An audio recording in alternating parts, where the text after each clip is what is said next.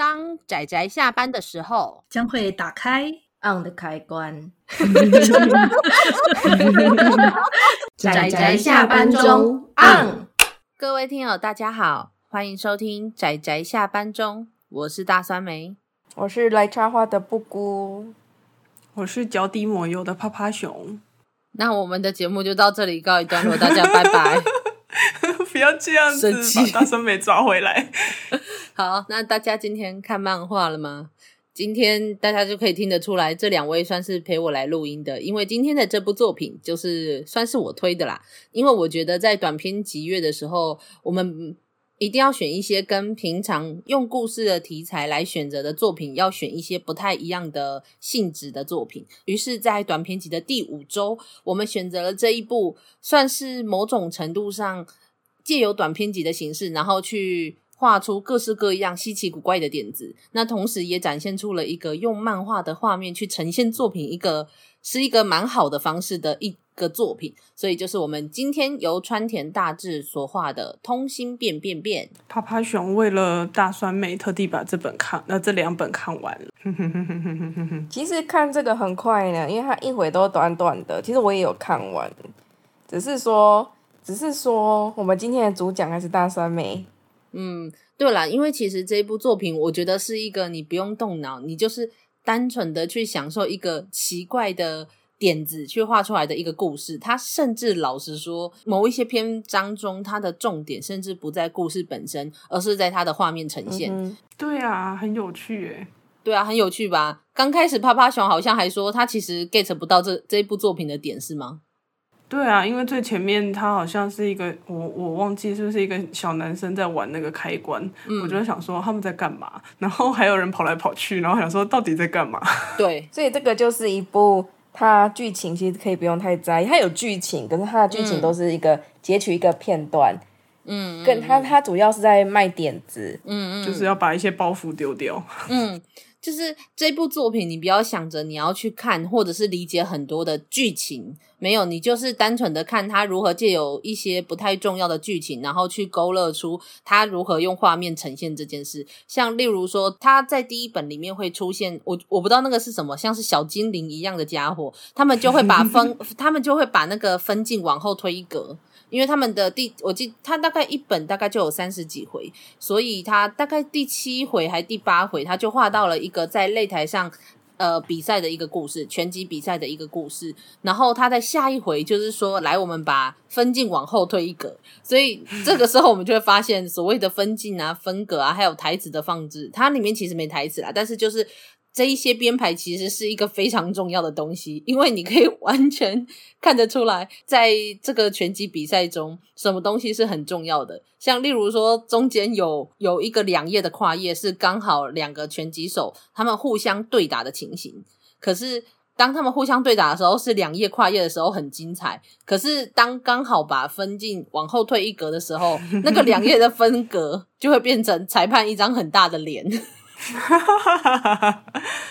超级没有意义的，有够尴尬，真的，而且后面那个看起来超诡异的，就是你 你会瞬间，就是你隐约好像看得懂他是在进行拳击比赛，可是你又有一点点那么不是很懂，说为什么要这样子画，所以就可以看得出来，就是所谓的漫画，它是虽然说漫画我们最重要的其实是看它的故事的进展，但是如何把一个故事好好的分派在不同的分镜跟分格还有顺序当中，我觉得是一个非常重要的事情。虽然它这里面的。剧情本身不太重要，但是我觉得它就是借由这种方式去告诉你一个画面呈现要注意什么东西，我觉得是一个蛮好的一个题材。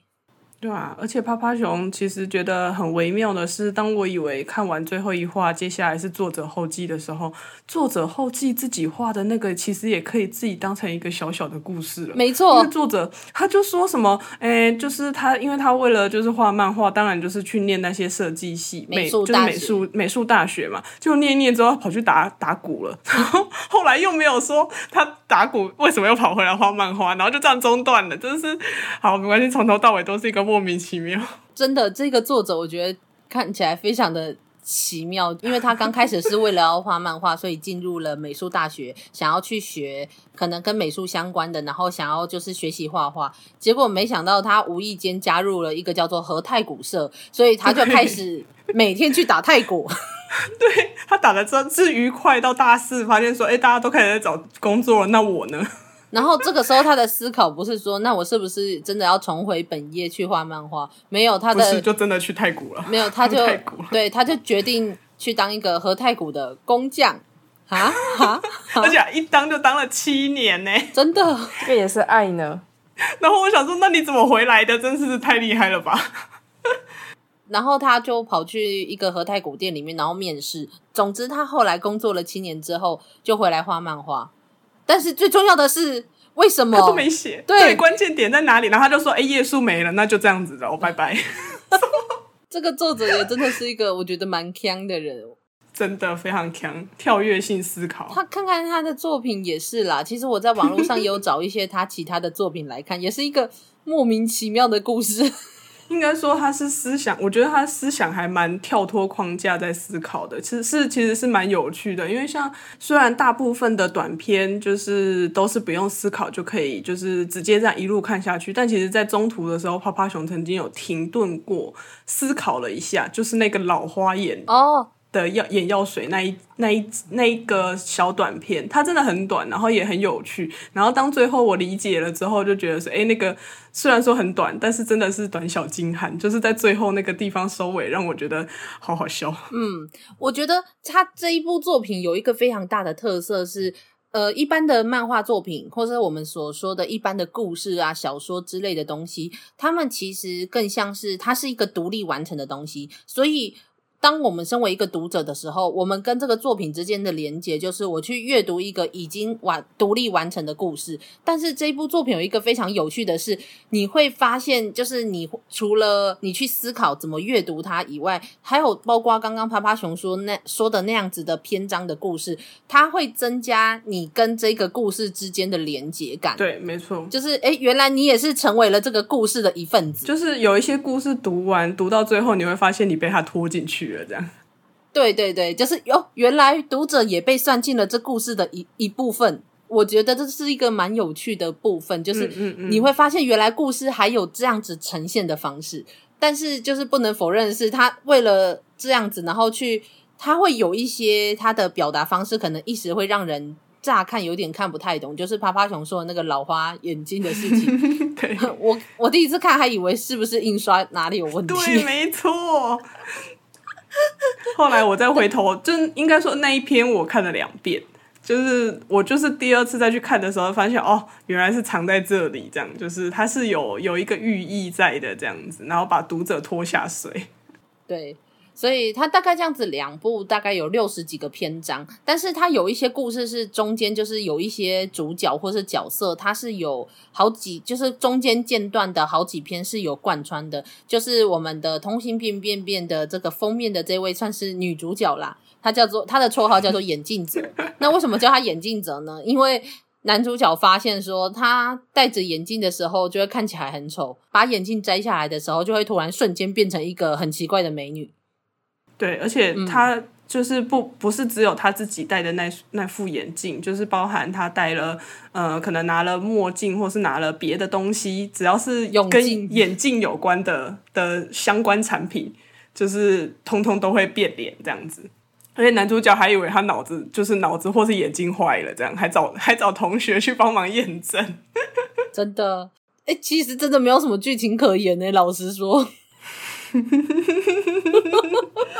但是就我觉得看起来很放松啦。那除此之外，其实还有另外一个，就是有一对女生的朋友，有一个是双绑着双马尾的女生，啊、对对对，然后一另外，然后她的朋友是一个戴着眼镜的女生。那他们中间也有出现很多，在很多故事中也有出现，然后那些故事也真的很想让人吐槽哦。他还有一个就是他有很多故事真的都超想让人吐槽的，然后那个。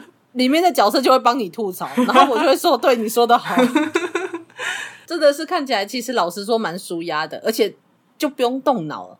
可可是又可以享受点子这件事，我觉得真的是让我觉得蛮开心的一个作品。我们没有要宣传 Book Worker，但是就是一些电子书的平台上面就其实都买得到，所以大家如果想看的话，也都可以去买。我觉得才两本的篇幅，那你偶尔顺手翻翻，其实都是一个蛮舒压、蛮有趣的小品。所以我还蛮推荐大家可以去看看他的，而且这算是短篇集的性质的作品中，我觉得还是跟我们前面几周提的作品有一点微微不太一样的一个性质。那我们这一周挑的两部作品也都是类似这样子概念的短篇集。我记得阿姑也有看嘛，那阿姑有什么想对这部作品说的吗？嗯，我觉得这是一部作者玩的很开心，那希望读者也会玩的很开心的一部作品。真的哦。还有一个是那个，我看到我真的觉得很有趣的，就是又是那个分格小精灵，然后出来 就是把整个画面整个就是反转，就是推对翻转，里面的那个女生就是拼了命去抓那个就是一个东西，不然的话那个你到三百就是一百八十度一转，它可能就会掉到就是不知道去哪里的地方，这样。真的。就哦，原来也可以这样子画漫画呢。还有有一个白边的那一个的那个、啊、对，白边那个从突破白边。就刚开始我乍看，我想说那到底是什么东西？嗯嗯嗯，我以为是这个故事里面的可能是怪物啊或什么。后来原来才发现啊，原来是这个白边呐、啊。我觉得真的很有趣，就大家可以去看看，它里面真的是。就如同布谷说的，这个作者他玩的很开心。那我觉得，身为一个读者，我也我也看得很开心。大概就是这样子的短片。那同时，你也可以看看这个作者是一个多么奇妙的人。那他除了这一部以外，他也有在，他有画一些其他的作品。那我看了之后，我也觉得，嗯，这个人真的是 充满了奇怪的脑洞。大概就是这样，这是一个赞美，这是一个赞美，但是同时也想吐槽，呃，也也我也没有想要吐槽他，我很好奇是好奇的是说他他如果没有这些点子，他画的好一个故事吗？这样是不是？哎、欸，这样是不是有点灵魂质问啊？所以他的作品应该大部分都是短片吧，比较多吗？嗯，我看到他有另外一部作品，叫做好像叫我的女朋友是义父大人之类的，就是他无意间他跟他女朋友出去玩，呃，女朋友的爸爸就是也去跟监，就没想到他们就是打打闹闹之间，然后掉下山崖，所以最后就不知道为什么女朋友的爸爸跟女朋友合体，所以就会变成说，当他们摸到男主角的时候会变成女朋友的爸爸，然后没有摸着的时候就会变成女朋友，这也太悲剧了吧。对啊，然后就是这样子，然后就就所以他们想要亲近的时候，就会变成就是出现一个中年 中年偶机上，大概就是那种风格的故事。这也太虐了。哎哎，其实讲讲应该是蛮虐的，可是整个故事也是步调也是蛮莫名其妙的。所以这是他的长中长篇吗？嗯，好像二十几话吧，有完结啦。反正我觉得这个设计也是蛮 蛮白痴的，但是也蛮有趣的。总之、就是，可是一样就、嗯、一样就是这样的风格，就是它的步调真的就是这样子，就是可以命名它为脑洞大师了。对啊，就是它不是故事本身脑洞，但是它是在一些设计或是它的设计跟点子上面，就是我觉得还蛮有趣的。嗯，而且我觉得重点是你可以欣赏到漫画这个载体它的特别之处。我觉得这也是一个很棒的地方。嗯嗯嗯。